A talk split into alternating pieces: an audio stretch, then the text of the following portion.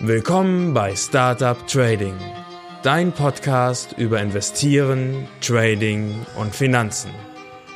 Mein Name ist Florian Günther. Folge mir und meinen Gästen und erfahre Hacks und Tipps, wie du erfolgreich und sicher an den Finanzmärkten operieren kannst.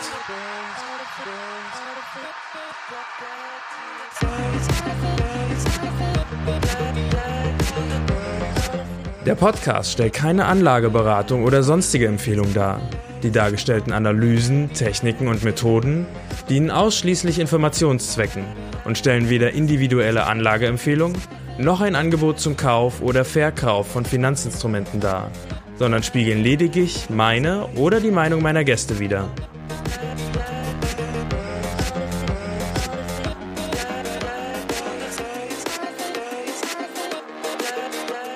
Hallo, zurück bei Startup Trading. Ich bin der Florian und ich bin ähm, sehr stolz, dass ich heute meinen ersten Interviewgast euch präsentieren kann. Und zwar ist das Herr Philipp Klinkmüller. Herr Klinkmüller ist ähm, der Geschäftsführer und Mitgründer von Hopf Klinkmüller Capital Management und ähm, Hopf Klinkmüller Capital Management ist spezialisiert auf ähm, die Analyse, Analyse der Märkte mit ähm, der Elliott Wave Methode. Herr Klinkmüller war vorher auch Profi-Trader und er hat, also er sticht durch eine unglaublich hohe Treffergenauigkeit hervor. Und zwar hat er, oder setze ich es mal im Vergleich vorher. Ähm, normalerweise ist das so, wenn man profitabel sein möchte an der Börse, dann sollte man mit Trading mindestens 30 Prozent Treffergenauigkeit haben. Ich hatte letztens ähm, in einem äh, Vortrag von Anton Crail gehört, ähm, dass, äh, wo er gesagt hat, die besten Trader an der Wall Street haben ungefähr 60 Prozent Treffergenauigkeit und Herr Klinkmüller hat 70 bis 80 Prozent Treffergenauigkeit. Und wie er das macht, das wird er uns in dem heutigen Interview vorstellen. Und ähm, ich kann dir gleich sagen, es ist eine sehr andere Methode als das, was du normalerweise vielleicht auf YouTube präsentiert bekommst, wo man ähm, halt Daytrading-Ideen vorstellt und so weiter. Lieber Philipp, herzlich willkommen in der Show. Ja, hallo Florian. Ja, vielen Dank, dass ich heute hier sein kann. Freut mich. Auch danke für das Intro. Da hast du ja sehr große Vorschusslorbeeren hier schon preisgegeben. Und ja, freut mich, dass ich heute ein bisschen was erzählen kann, was ich so die letzten Jahre gemacht habe und was wir eben als HKCM so als Firma machen.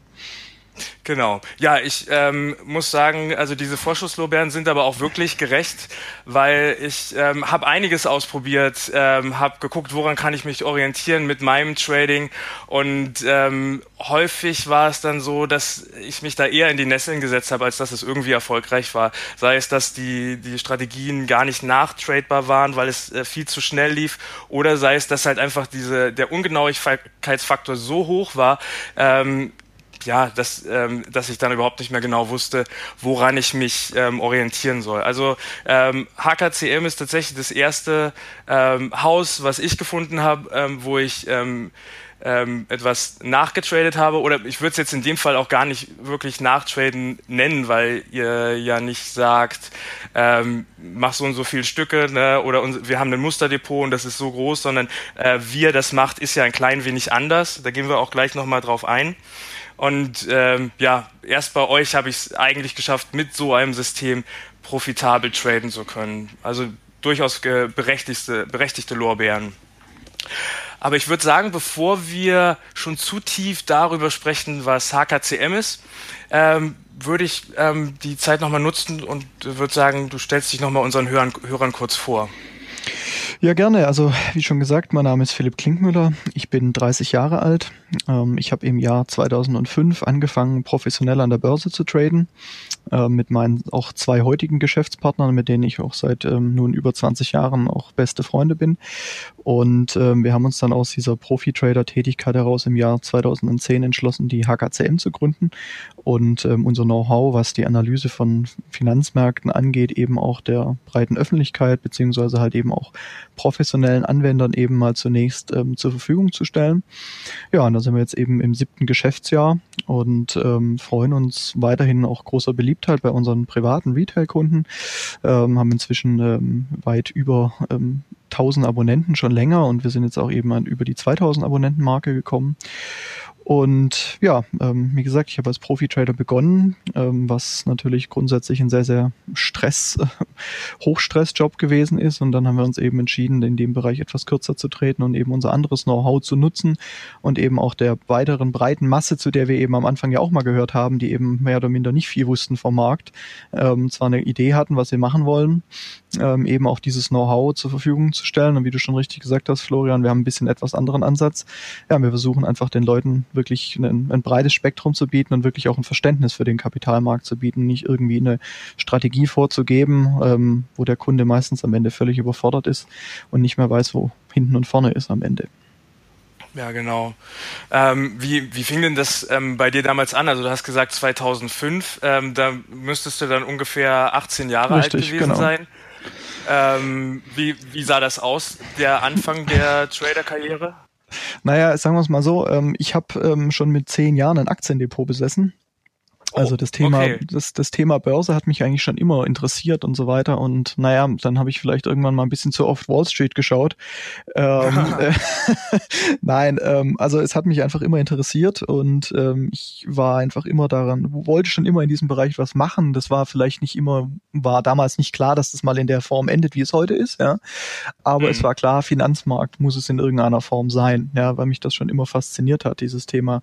Und ähm, ja, mehr oder minder durch den Zufall und auch ein bisschen Einflüsse von außen sind wir, haben wir uns damals entschieden, wir, wir geben dem Ganzen mal eine Chance, wir probieren das mal und ähm, wir, wir schauen mal, was hier möglich ist. Ja. Und ähm, ja, am Anfang macht man Fehler. Ja, das ist, äh, ist ganz normal. Auch wir haben ähm, da einige Fehler gemacht, aber aus denen haben wir halt über die Zeit sehr, sehr schnell sehr viel gelernt und sind eben daran massivst gewachsen und haben eben sehr schnell realisiert, dass der einzige Weg am Finanzmarkt etwas zu erreichen der ist, nicht andere zu kopieren, ähm, sondern mhm. selber zu verstehen, was hier vonstatten geht und sich nicht auf irgendeine Nachrichtenlage oder irgendwelches Geschwätz von irgendwelchen Leuten zu verlassen, sondern wirklich eben sich selber ein Fundament, ein Fundament zu erarbeiten. Ja, und das ist eben dann, wie gesagt, irgendwann 2010 dann auch in der Idee gegipfelt, dass wir gesagt haben, das machen wir jetzt eben auch als Firma und wir geben dieses Wissen auch anderen Leuten weiter, weil wir wissen, wie schwer es ist, damit etwas zu tun. Und wir wissen, wie viele Leute da draußen eben in der Gegend rumkrebsen und halt hier nie wirklich auf einen grünen Zweig kommen, was aber nicht nötig ist, sondern man kann es hier auch profitabel betreiben, wenn man eben eine vernünftige Anleitung für das ganze Thema erhält. Ja, richtig, genau. Und ähm, wie, wie, du schon gesagt hast, also gerade die ähm, die Häuser, die halt einfach ihren ihren Kunden empfehlen, irgendwas stupide nachzutraden, sind ja gar nicht daran interessiert, dass ähm, der Kunde, also zumindest häufig nicht, ich will es jetzt nicht allen unterstellen, aber dass der, dass der Kunde dann auch wirklich versteht, wie es am Ende auch funktioniert.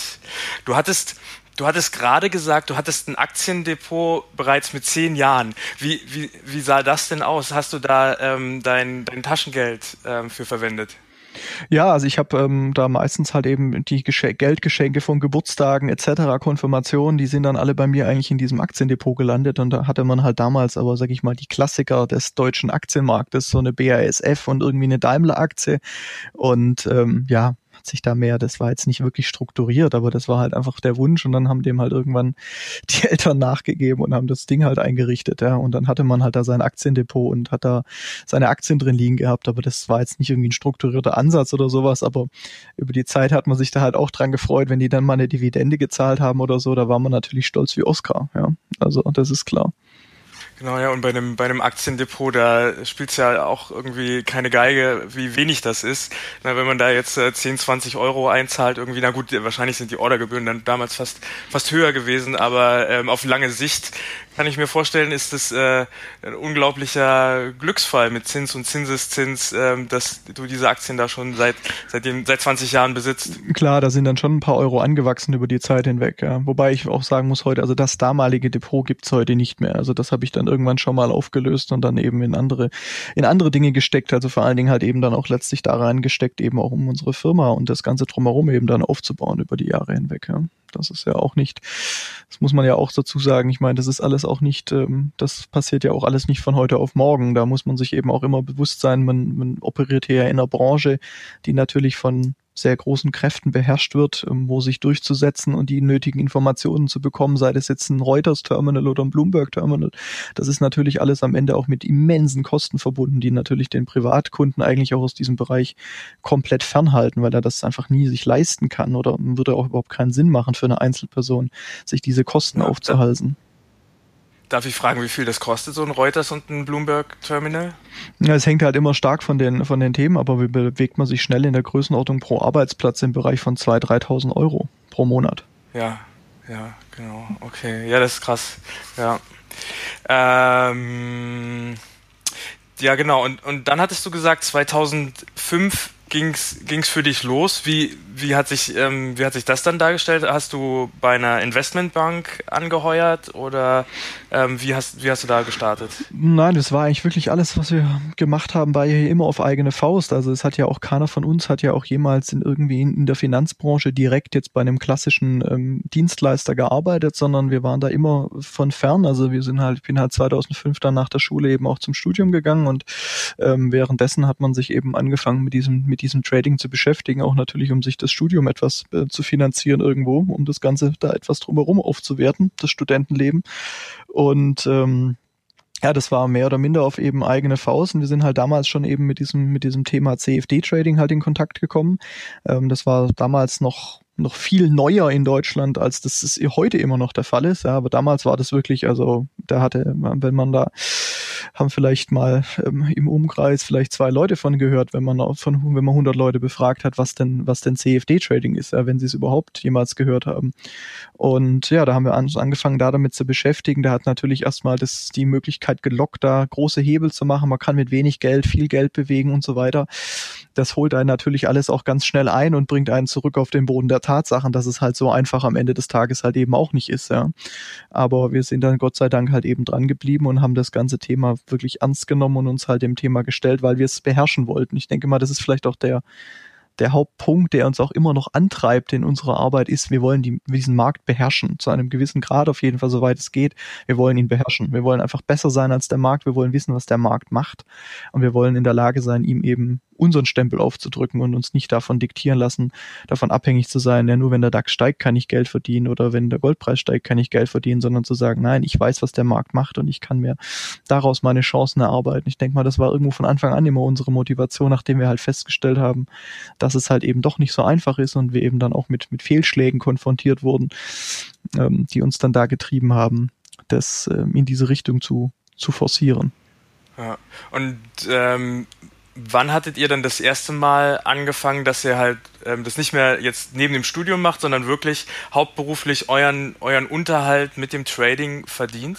Ja, das war dann so im Jahr 2008. Ja, ging das wirklich los, ja, weil dann waren wir soweit fertig, halt Bachelorstudiengang, drei Jahre, und dann haben wir da wirklich angefangen, da nur noch uns darauf zu konzentrieren. Also weil dann eben drumherum ja nichts mehr war, dann hatte man wirklich Zeit, sich darauf zu konzentrieren, ja.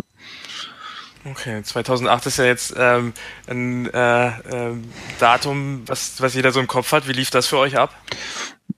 Zum einen gut, zum anderen nicht so gut. Ja, also es war sicherlich auch eines der, ja, war auch sicherlich das Schlüsselerlebnis für uns festzustellen, endgültig festzustellen, Finanzmärkte werden nicht von fundamentalen Daten getrieben. Ne? Ähm, wir hatten damals zwar auch, wir hatten uns ja auch zu dem Zeitpunkt schon mit Elliott Wave beschäftigt und waren da auch schon relativ tief drin in der Materie, aber wir hatten trotzdem halt immer noch so ein paar Dinge, wo wir gesagt haben, okay, also das, das, das kann einfach nicht sein, weil wenn das fundamental passiert, dann muss das passieren. Ja? Ähm, wir haben zwar dieses Hoch auch erwartet, haben erwartet, die Aktienmärkte werden toppen, ja. Ähm, aber was wir damals nicht erwartet hatten, ist, dass, zum, dass der Goldpreis zum Beispiel in diesem Zuge so abstürzt. Ja, das war für uns damals ein sehr schockierendes Erlebnis. Ähm, war wahrscheinlich auf lange Jahre auch der schlechteste Trade, den wir jemals gemacht haben, ähm, weil wir nicht damit gerechnet haben, dass der Goldpreis so massiv einbricht, nur weil die Aktienmärkte, weil die Aktienmärkte eingebrochen sind. Wir hatten gedacht, gut, es schießt durch die Decke. Ja. Ist halt nicht passiert. Ja. Und das war für uns so der letzte Schlüssel, sage ich mal, Impuls zu sagen, okay, vergiss alles, was drumherum passiert. Du darfst dich nicht auf irgendwelche fundamentalen Daten oder irgendwelche Verbindungen verlassen, sondern du musst das nehmen, was der Chart dir sagt. Und wenn der Chart sagt, ja, das geht wahrscheinlich runter, dann verlasse dich da drauf. Ähm, das, wird, war so der letzte Moment und seitdem haben wir dem wirklich eigentlich ja komplett entsagt. Also Fundamentaldaten, diese ganzen Dinge, da schauen wir uns gar nicht mehr nach um, weil es, es nichts bringt. Ja. Also da kann man die Liste auch beliebig verlängern, was wir auch die letzten Jahre auch an, an Ereignissen hatten, sei es jetzt Brexit gewesen oder die Trump-Wahl etc. Das sind ja alles solche Dinge gewesen, die aber am Ende ja unsere Analyse in keinster Weise beeinflusst haben. Ja, ähm, ja, ja stimmt. Das, das fand ich auch total interessant, dass ähm, ähm, halt Brexit und Trump eingetreten sind und es äh, dann halt zu einer ganz anderen Entwicklung kam, als, als ich gedacht habe. Also ähm, ich habe äh, da halt vorher Aktien verkauft, äh, habe Gold gekauft und genau das Gegenteil von dem, was ich erwartet habe, was passieren wird, äh, ist passiert. Und das, äh, ich glaube, das ist ungefähr die Zeit gewesen, wo ich da auf äh, euch auch gestoßen bin. Ansonsten äh, wäre mir vielleicht dieser, äh, dieser unsinnige Trade, den ich da gemacht habe, erspart geblieben äh, um diese Zeit. Ähm, und seit, seit wann ähm, hat, habt ihr dann euch so total auf Ayat Wave eingeschossen? Ja, das war eigentlich dann wirklich seit nach 2008. Also haben wir das dann endgültig gesagt, wir machen nur noch das ähm, und wir wollen das beherrschen. Ja, also wir haben auch davor natürlich rumexperimentiert mit mit Chartanalysen, also anderen Varianten von Chartanalyse, wobei ich da immer auch etwas ja sage, Elliott Wave ist halt nicht nur eine reine Chartanalyse, es ist schon auch ein insgesamt Verständnis dessen, wie so wie das System Finanzmarkt funktioniert, ja, ähm, weil wir ja auch wirklich schon Annahmen treffen, die halt sonst in der Chartanalyse ja so gar nicht möglich sind, weil wir nicht darauf angewiesen sind, dass der Markt jetzt Grenze XYZ überschreitet, sondern wir immer ja auch den Fahrplan dorthin sehen, wo, wie, wie kommt der Markt dorthin und diese ganzen Aspekte. Ähm, aber das war dann schon der Punkt, wo wir uns dann endgültig entschieden haben, uns nur noch darauf zu fokussieren und ähm, das dann eben immer weiter zu vertiefen und auch immer weiter zu verbessern. Ja. Ich meine, Elliott Wave und Elliott Wave sind halt eben auch nicht das Gleiche. Ja. Man muss da eben auch seinen eigenen Weg finden, seinen eigenen Stil finden. Ja. Ähm, das ist ja, wie soll man das vergleichen? Es gibt unterschiedliche Stile, Auto zu fahren, es gibt unterschiedliche Stile, Kampfsport zu betreiben. Man muss da, jeder muss da irgendwo seinen eigenen Weg finden und dann eben auch schauen, was passt und eben auch anpassen. Ja? Also es ist auch immer, immer ein konstanter Lernprozess, auch heute noch für uns, weil Märkte verändern sich auch und man muss eben immer wieder auch da Anpassungen vornehmen, um dem dann immer auch Schritt zu halten. Ja, und ähm, also seitdem ich ähm, euch kenne, habe ich mich auch ein bisschen mit dem Thema beschäftigt, habe dazu äh, Bücher gelesen, aber es ist halt auch was Elliott-Wellen-Theorie, ähm, was nicht, nicht so einfach draufzukriegen ist wie alles andere, weil es nicht, ein, es gibt zwar ein Regelwerk, aber es ist, es ist nicht so einfach in einem Buch zusammengefasst und man hat es durchgelesen und dann äh, wendet man es dreimal an und dann kann man es, sondern es äh, ist ja schon eine, schon eine Sache, die viel auf, auf Erfahrung auch beruht, oder? Absolut. Also es ist, ähm, es, es braucht viel Arbeit, es braucht ähm, viel Detailarbeit, es braucht ähm, grundsätzlich auch das Verständnis, wie diese, wie auch dieses mathematische Modell dahinter eigentlich funktioniert.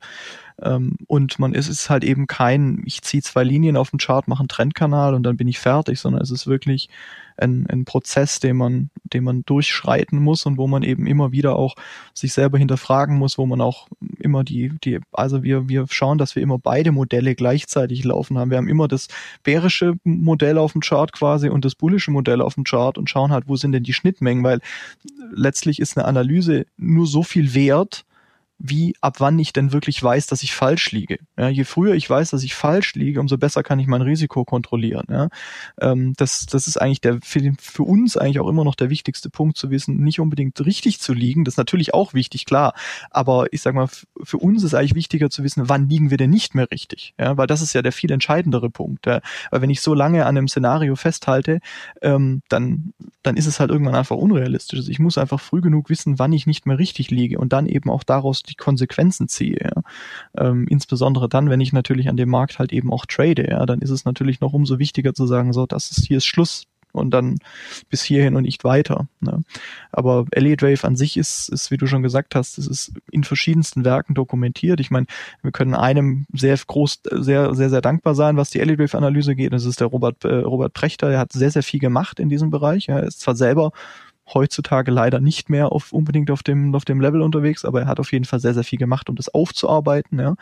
Aber das muss man dann wiederum nehmen, muss sich damit beschäftigen, muss das adaptieren, muss es so oft wie möglich machen. Ähm, und es ist viel Arbeit. Und man muss eben auch, weil Elegant funktioniert ja eben nicht nur, dass ich sage, ich schaue mir jetzt dieses Jahr an, sondern es ist eben, ich muss mir den Markt anschauen und dann muss ich erstmal 50 Jahre zurückgehen, um zu gucken, wo kommen wir denn her, dass ich heute an diesem Punkt stehe? Und nur wer in der Lage ist, das alles zu verstehen, wird auch in der Zukunft dann mit dieser Methode Analysen, treffgenaue Analysen treffen können. Ja? Und das macht's halt auch nicht sonderlich bequem. Ja, das ist nichts, was ich von heute auf morgen anwende, sondern es ist ein Prozess. Ich muss mich einlesen, ich muss viele Jahre da eine eine Routine mehr erarbeiten, die Erfahrung erarbeiten. Ich muss viel gesehen haben. Ich muss die einzelnen Werte von ein, unterschiedlich voneinander betrachten. Ein DAX funktioniert nicht genauso wie ein Goldpreis. Ja, also das sind einfach, da gibt's einfach gravierende Unterschiede. Ja, und das macht sicherlich ähm, sicherlich schwierig in der Handhabung. Ja. Ja, jetzt haben wir schon so viel über Elliott Wave gesprochen, aber ich habe das Gefühl, dass vielleicht gar nicht alle Zuhörer genau wissen, was das ist. Kannst du uns eine kurze, ähm, kurze Erklärung geben, worum es sich bei Elliott Wave überhaupt handelt? Also die grundsätzliche Annahme in der Elliott-Wellentheorie, also zunächst mal, das wurde von, von, ähm, äh, von Nelson Elliott selber eben erfunden, diese Theorie. Er hat eben damit seine Marktbeobachtungen gemacht, bereits in den, in den äh, 1920er, 1930er, 1940er Jahren, ja, hat er eben diese Marktbeobachtungen getätigt und hat halt eben über die Zeit festgestellt, dass Märkte stets in immer sich wiederholenden Mustern verlaufen. Ja, also sprich ein Muster, äh, gibt's, es gibt unterschiedlichste Muster, das würde jetzt auch zu weit führen, aber es gibt unterschiedlichste Muster und diese Muster wiederholen sich immer irgendwann irgendwo im Chart. Ja. Und das Ganze hat er eben in einen Zyklus gepackt, dass eben jeder Markt immer in in einer äh, fünfwelligen beziehungsweise in einer achtwelligen Struktur verläuft. Das ist immer aus ähm, einem Impuls und einer Korrektivbewegung eben ähm, sich zusammensetzt. Also alles, was raufgeht, wird auch eben entsprechend wieder wieder korrigiert bis zu einem gewissen Grad und so weiter. Und darauf basierend hat er eben ein Regelwerk geschrieben und der der mathematische Hintergrund, um dann diese einzelnen Wellenbewegungen eben auch zu berechnen, ist eben die der die der die Nutzung der Fibonacci ähm, beziehungsweise eben der Extensions und Retracements mit der Fibonacci Zahlenfolge. Ja, und das ist ähm, eben ein komplexes Regelwerk, ähm, dass man ähm, dass man eben hier zur Anwendung bringt, wo man aber in der Lage ist, sehr präzise, klare Fahrpläne zu setzen, weil man sehr klare Ziele berechnet, weil man sehr klare Korrekturziele berechnet, eben auf Jahre hinaus eben ähm, Ziele anzusetzen. Also ich meine, ähm, Elliot selber hat eben noch ähm, im Jahr 1941, und das ist eigentlich auch so eine seiner größten, prägnantesten Aussagen, damals gesagt, und wohlgemerkt, wir sprechen hier, das war der Ausbruch des Zweiten Weltkriegs, dem größten Konflikt, den die Menschheitsgeschichte je gesehen hat. Ja. Ähm, damals angekündigt, die Aktienmärkte werden werden auf Sicht der nächsten 70 bis 80 Jahre massiven Anstiegen ähm, unterzogen werden. Ja, ähm, ja ich glaube 1941 und, und hat er das hat er das vor dem Ausbruch oder nach dem Ausbruch gesagt? Ja, das hat er also ihm, ihm er hatte, er hat da die Korrektur der, des, des Wall Street Crashs von 1929 für beendet erklärt und hat gesagt, so ab jetzt Aha. sehen wir eine 70, 80-jährige Aufwärtsbewegung kommen, ne, in der wir ja immer noch stecken, ah. schlussendlich. Ja, genau. Ja. ja. Genau. Ach krass, okay. Aber ähm, das bedeutet nicht, dass wenn diese 80 Jahre abgelaufen sind, dass wir uns dann, äh, dass ähm, der, der Megatrend sich umkehren wird und äh, alles anders aussehen als vorher. Nein, also was er sicherlich hier sieht, ist, dass er hier eben entsprechend, ähm, dass er hier eben einen, also auf jeden Fall mal ein sehr übergeordnetes Hoch eben auf den, auf den Markt zukommen sieht. Das ist ja auch etwas, was wir jetzt auch momentan eben in unserer Analyse auch hier eben entsprechend verfolgen, dass wir eben hier jetzt davon ausgehen, dass es sich eben hier um einen übergeordnet, über ein, dass wir eben auf ein massives Hoch hier zusteuern momentan eben ähm, in dem in den Aktienmärkten, was dann eben mal zunächst eben auch zu einer zu einer längerfristigen äh, Korrektur führen wird ja, in diesem ganzen Thema. Okay, das ist, ähm, das hat ja dann schon fast so ein bisschen was von äh, einer nostradamischen äh, Voraussage, dass wir dann so ähm, 1920 oder so ähm, erstmal das, das Ende oder zwischenzeitliche Ende von einem 80-jährigen Aufwärtstrend erleben könnten. Das wäre, ist natürlich durchaus möglich. Was man halt eben, was man hier natürlich über die Zeit einfaktorieren muss, was er damals natürlich in der Form sicherlich nicht kommen sehen konnte, ähm, ist natürlich, wir haben uns natürlich in der Zwischenzeit auch in der ganzen Peripherie der Finanzmärkte natürlich massivst weiterentwickelt. Also ähm, es ist ja so, wenn wir jetzt mal, nehmen wir uns mal zum Beispiel so die Ereignisse aus dem letzten Jahr, DAX beim Brexit fällt an einem Tag 1200 Punkte. Ja. Rein von der Handelsabwicklung, um diesen Kursverlust zu handeln, das wäre vor 15 Jahren gar nicht möglich gewesen, weil die Technologie dahinter gar nicht dazu in der Lage gewesen wäre. Ja.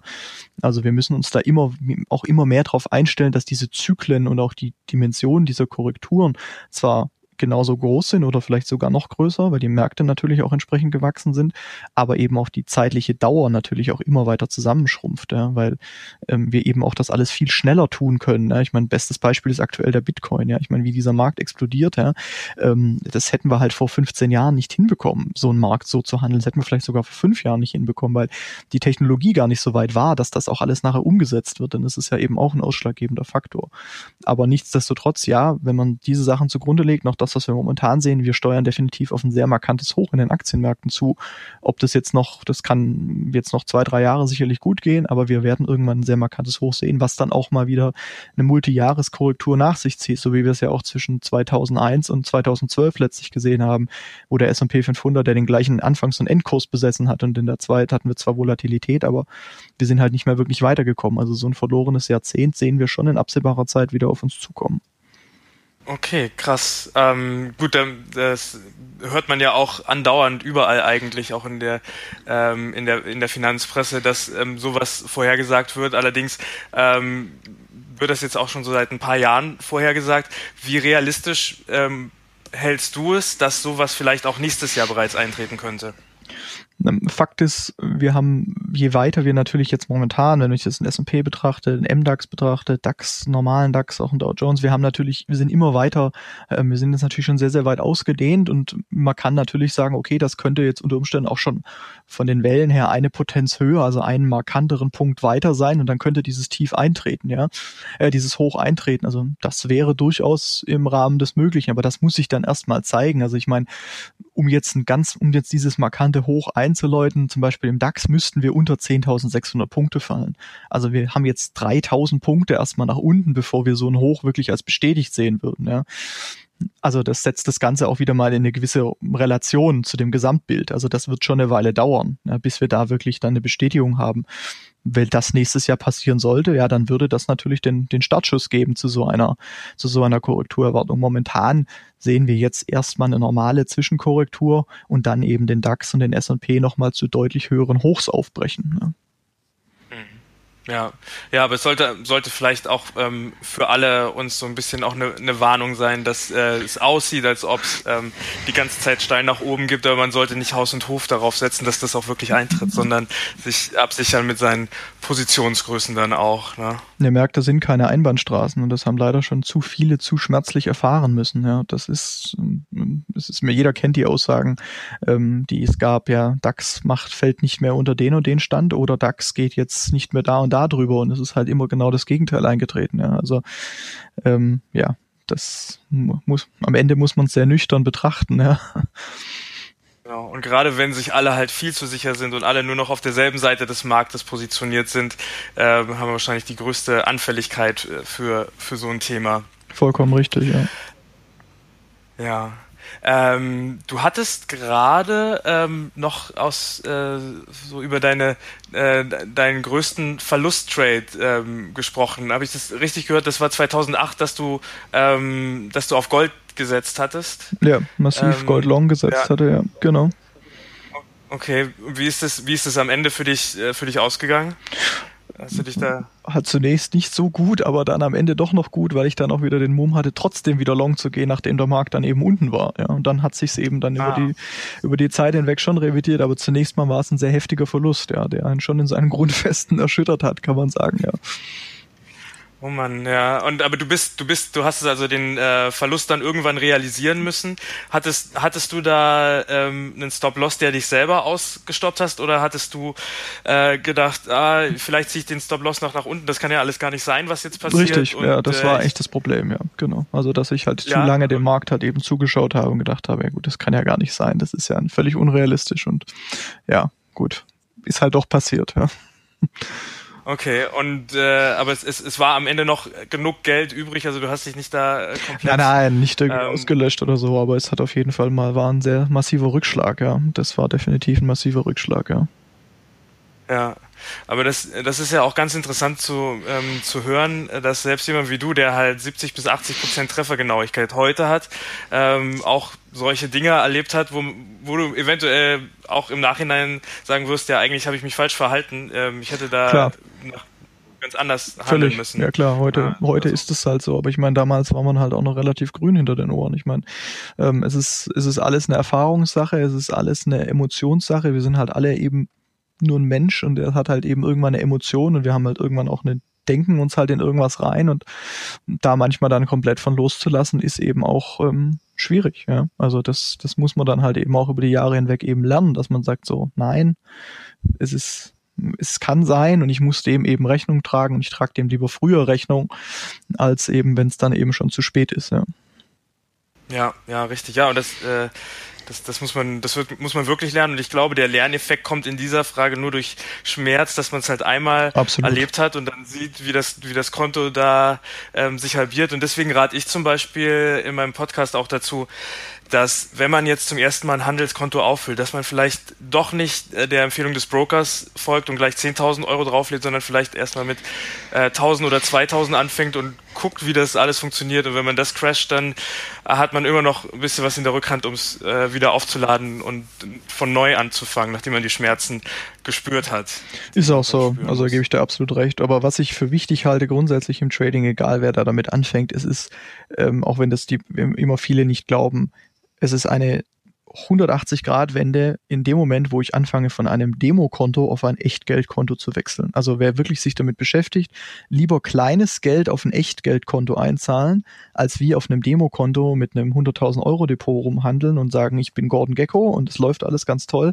Und dann haben, hat man plötzlich das Echtgeldkonto und dann kommen wirklich die Emotionen, weil in dem Moment man realisiert dann erst wirklich, Mist, das ist jetzt mein Geld, was hier flöten geht. Ja, und das ist, das, darauf muss man sich einfach wirklich einstellen. Also, wenn er da was macht, dann lieber wirklich mit einem Echtgeldkonto, aber wenig Geld, wie du schon gesagt hast, aber mit einem Echtgeldkonto, weil es ist eine ganz andere Welt. Es ist was völlig anderes. Das ist wie wenn du auf dem Verkehrsübungsplatz rumfährst und du fährst nachher auf der realen Straße rum. Es sind einfach zwei konträre Welten voneinander. Ja, das muss man sich einfach bewusst sein. Ne? Ja, oder wenn man, wenn man GTA spielt am, am Computer und mit dem, mit dem Auto einfach die ganze Zeit andere Autos rammt und ja. dann eben wirklich. es ist halt ja. nicht das Gleiche. es ist nicht das ja, Gleiche. Ich hab das aber, ja, ich habe das, ich hab das auch so gemacht und ich habe bei mir auch gemerkt, dass ich gar nicht mit dem Demokonto wirklich arbeiten kann. Also ich, äh, äh, ich habe nicht, nicht die Ernsthaftigkeit ähm, und ich, ich gucke dann auch einfach tagelang nicht rein, weil ich mir denke, genau. äh, ich habe jetzt wichtige tun. Aber mit dem, mit dem Echtgeldkonto, da ähm, gucke ich dann halt auch ähm, andauernd auf dem Handy, wie sieht das jetzt aus, ist, ist alles noch in Ordnung und äh, dann, dann spüre ich halt auch, was das für ein, für ein Schmerz sein kann, wenn man dann erstmalig 50 Euro verliert und dann nochmal 50 Euro und dann nochmal 50 genau. Euro. Also, das ist, sind keine Beträge, die einem das Konto sprengen, aber ja. ähm, das, äh, ja genau, damit muss man erstmal klarkommen und ähm, dann ist man natürlich immer versucht zu sagen, nein, ach komm, 50 Euro, das äh, jedes Mal, wenn ich bei 50 Euro Schluss gemacht habe, ähm, dann ist er danach wieder hochgegangen. Jetzt lasse ich ihn mal dran ähm, und lasse die Kurse weiterlaufen. Das wird sich garantiert korrigieren und dann irgendwann guckt man aufs Handy und man sieht 500 Euro oder 300 Euro im Minus, 500 Euro im Minus und man denkt sich, wie konnte das jetzt dazu kommen? Ne? Und dann ja. äh, muss man das halt schmerz schmerzlicherweise ähm, ähm, ähm, den, die Position schließen, aber wenigstens sind es dann halt doch nur 500 Euro und nicht 5000 Euro, die man dann gleich an, an die Wand gesetzt hat. Ja, na, vielleicht an der Stelle auch noch ein Hinweis auch auf die, auch mal noch auf die andere Seite der Psychologie. Also ich meine, wenn das auch gut läuft, ja, ähm, wir, ich kann nur sagen aus Erfahrung, was ich schon gesehen habe, was also die schlimmsten Fälle, die, die ich über die Zeit mitbekommen habe, ist immer dann diejenigen, die dann sehr, sehr erfolgreich sind, ganz am Anfang ja, ja. dann vielleicht sagen, die haben 10.000 Euro Konto und die sind halt, machen in einem Jahr mehrere hundert Prozent und stehen irgendwie bei 80.000. In 90 Prozent der Fälle stehen die im nächsten Jahr bei 2.000. Ja, weil das ist entfacht so eine Gier und dann ist man, hat man den Überfliegermodus und man denkt, ja, mir passiert nichts, es läuft alles prima. Nein, so ist, so läuft's einfach nicht. Wenn ihr in die Situation kommt, lieber hergehen, Geld abheben, ja, zurück auf den Stand, mit dem ihr angefangen habt und tradet damit weiter. Wenn es dann wieder gut läuft und ihr wieder ein paar hundert Prozent macht, ist ja alles easy, aber das andere Geld ist safe bei euch in der Bank, ja. Ähm, es, das tut psychologisch nicht gut. Es ist wirklich, also wenn man, wenn man Psychologie sehen möchte in seiner hässlichsten Form, dann muss man sich an den Finanzmarkt begeben. Ich will damit keinen abschrecken, aber das ist halt eben was, was viele einem halt eben nicht sagen, ja. Und es ist einfach, Fakt ist halt leider Gottes, ähm, wenn man sich damit nicht intensiv beschäftigt, ähm, diese 90, 90, 90 Regel, ja, oder ähm, die ist halt einfach existent, ja. Das ist leider die hässliche Wahrheit eben. Ja, Kannst du mal kurz sagen, was die 90-90-90-Regel ist? Naja, das ist einfach, dass 90 Prozent aller Trader in den ersten 90 Tagen 90 Prozent ihres Kapitals verlieren. Ja, das ja genau. Ist halt so, ja. Ich, ja, ich habe dieselbe selbe Erfahrung auch gemacht. Ich habe äh, CFD-Konto eröffnet und ähm, da war war gerade eine, eine Sitzung von der EZB und ähm, Draghi hatte gesagt, dass er halt ähm, dass, äh, dass er halt ja weiterhin den, den Euro stützen würde, aber er wird halt die Maßnahmen nicht ausweiten, so wie alle gedacht haben. Und auf einmal ging es dann halt mit dem, äh, mit dem DAX massiv nach unten. Und ich habe gedacht, oh, großartige Möglichkeit, günstig nachzukaufen. Und habe dann halt äh, gedacht, der wird sich jetzt gleich wieder drehen, das ist ja nur ein kleiner Dip. Und dann ging es tiefer und tiefer und tiefer. Und äh, tatsächlich, ja, ich musste dann meine Kreditkarte zücken, um mein, mein Konto nicht zu äh, ja, dass ich keinen Margin Call bekomme, was aber auch nicht so die kluge Idee war, weil am Ende habe ich trotzdem äh, diese Position zumachen müssen, mit oder ohne Kreditkarte. Ähm, aber ja, hab, genau dasselbe, 90-90 hatte ich auch, richtig, genau. Ähm, ja, jetzt haben wir über dein, deinen größten Verlust gesprochen. Was, äh, was war dein, dein größter Gewinntrade, so prozentual, den du jemals gemacht hattest? ähm, Silber zu shorten bei 48 Dollar. Bei 48 Dollar. Ah ja, okay. Das, und wann, wann bist du rausgegangen? Mm, so bei 28. 28. also mit einem Großteil der Position auf jeden Fall, ja. Also, und dann Aha. waren wir weiter über die Zeit hinweg short, aber das ging ja relativ zügig. Also das war ja binnen nicht mal, ja, so ein halbes Jahr oder was es damals gedauert hat, bis wir da angekommen sind, ja. Ah ja, okay. Ja, da kann, da kann ich mir vorstellen, dass, äh, dass, das, dass das unglaublich lukrativ war.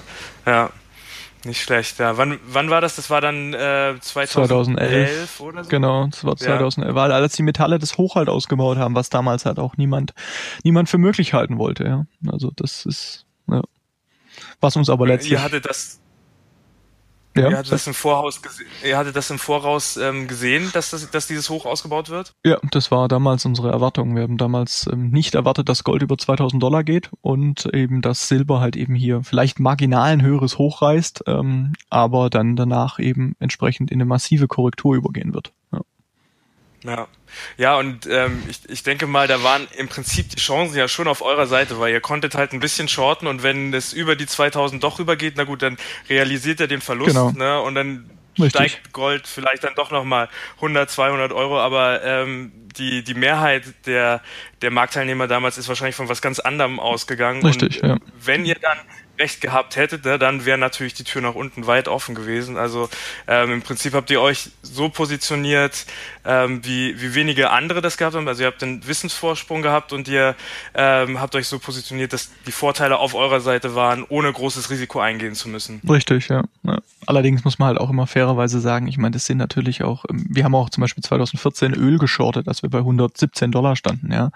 Ähm, da hatten wir damals auch ein klares Ziel, dass wir mindestens auf 50 gehen, ja. Ähm, danach. Aber das sind natürlich, ich meine, an solchen Ereignissen darf man sich natürlich langfristig als, als Trader nicht nie messen. Ja, das ist, ähm, also diese, es machen ja viele da draußen, die immer nach diesem Lucky Punch suchen, ja, dieses eine Ereignis, wo wir da, wo wir dann alle danach super reich sind, ja. Ich meine, das ist jetzt nichts, was mich dauerhaft, was einen dauerhaft ja dann ähm, am Leben erhalten kann. Also ich brauche ja konstant was, was ich traden kann, ja. ist natürlich toll, wenn es zu solchen extremen Punkten gibt, äh, kommt, ja.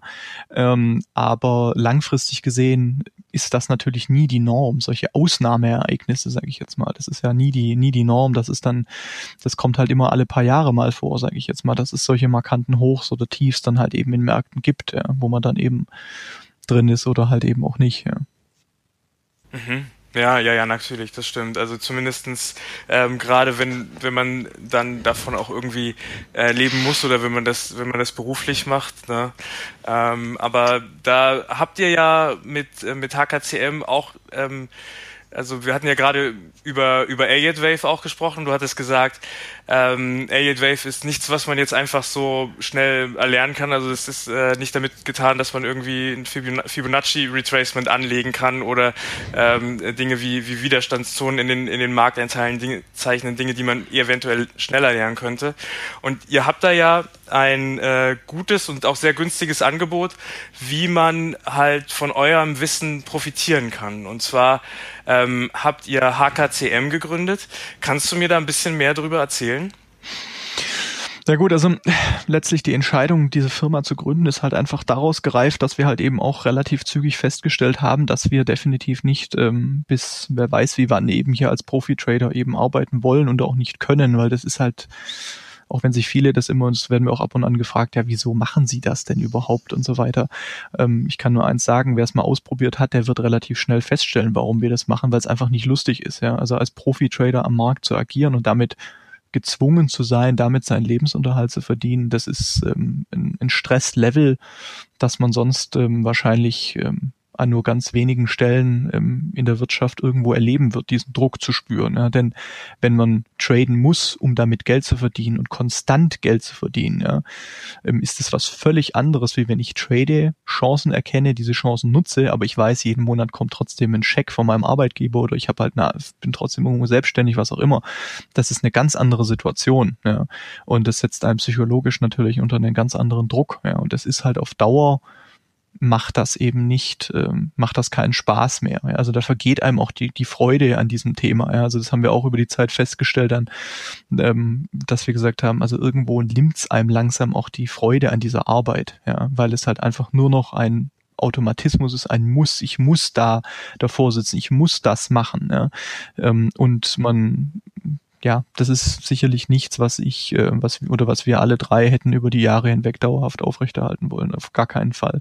Und dann haben wir eben entschieden, dass wir gesagt haben, okay, was können wir machen? was wäre unser Business Case, wie können wir damit Geld verdienen. Und dann haben wir uns eben entschieden, dann im 2010 diese Firma zu gründen und ähm, eben unsere unsere Dienstleistung mit dem mit der mit der Information dem ganzen Thema das dann eben entsprechend eben äh, für Kunden eben zur Verfügung zu stellen. Am Anfang hatten wir jetzt diesen hatten wir keine breite keine breite Masse irgendwie, sondern hatten wir wirklich ausgewählte Kunden, mit denen wir das gemacht haben ähm, und haben das aber dann über die Zeit hinweg ist dann halt auch das weiter gewachsen und haben uns eben entschieden ab ab 2014 dann eben auch ähm, der für den Retail Kunden auf indirekter Art und Weise. Wir sind ja dann nicht mit jedem Kunden bei der Summe an Kunden geht das natürlich sowieso nicht mehr in Kontakt, aber dass wir eben in Form dieses, sagen wir mal, Newsletters oder dieses Abonnements dann eben auch für den Retail-Kunden diese, diese Informationen eben ähm, zur Verfügung stellen und ähm, anbieten. Ja. Und ja, also bislang sind wir damit sehr, sehr glücklich, weil wir eben auch uns es geschafft haben, auch wirklich dem, den Leuten auch in der breiten Masse auch was von unserem Wissen weiterzugeben und ähm, auch hier sicherlich zu einem gewissen Grad auch ein, ein, ein Umdenken eben zu erzielen. Bei manchen, klar, der Markt ist riesig, auch allein der deutschsprachige Markt ist natürlich riesig, aber ähm, wir freuen uns natürlich schon, wenn Leute schreiben, ja, ich schaue mir das jetzt seit zwei Jahren an und ich habe jetzt meine komplette Sichtweise überarbeitet und ich bin froh, dass ich das jetzt habe. Ähm, ich habe all die Jahre immer was anderes geglaubt. Ich meine, gerade jetzt in dem, in dem Edelmetallsektor, wo wir ja auch relativ stark drin waren früher und da eben auch ähm, auch dann so Dinge eben, wir hatten ja schon sehr früh eben 2011, 2012 eben die Zielsetzung, dass wir gesagt haben, Gold geht halt eben knapp über die 1000 Dollar, bevor wir hier langfristig ein Tief sehen werden. Ja. Wollte damals natürlich logischerweise keiner hören, ja. ähm, weil halt jeder fundamental damals geglaubt hat, ja, das muss ja jetzt ins Unermessliche steigen. Ja. Und ähm, ja, das sind solche, das, das hat natürlich dann schon einen, einen starken Ausschlag gegeben ähm, und es ist auch weiterhin auch ein, ein, von uns ein erklärtes Ziel, auch am Markt wirklich mit diesen ganzen Mythen und diesem ganzen Quatsch, der da teilweise draußen durch die Gegend flattert, auch eben aufzuräumen, um den Leuten einfach eine andere Sichtweise zu bieten und hier eben der, sag ich mal, der einsame Mahner im Wald zu sein, ja, ähm, um eben mal die andere Perspektive ähm, darzustellen. Also ich denke mal, wenn man irgendwo auf Seiten schaut, auf denen wir veröffentlichen, da wird es äh, schwierig, noch einen zu finden, der ansatzweise unsere Meinung ist, aber sicherlich alle anderen 20, die da veröffentlichen, Jugendlichen sind wahrscheinlich eher der gleichen Meinung als wir. Ja.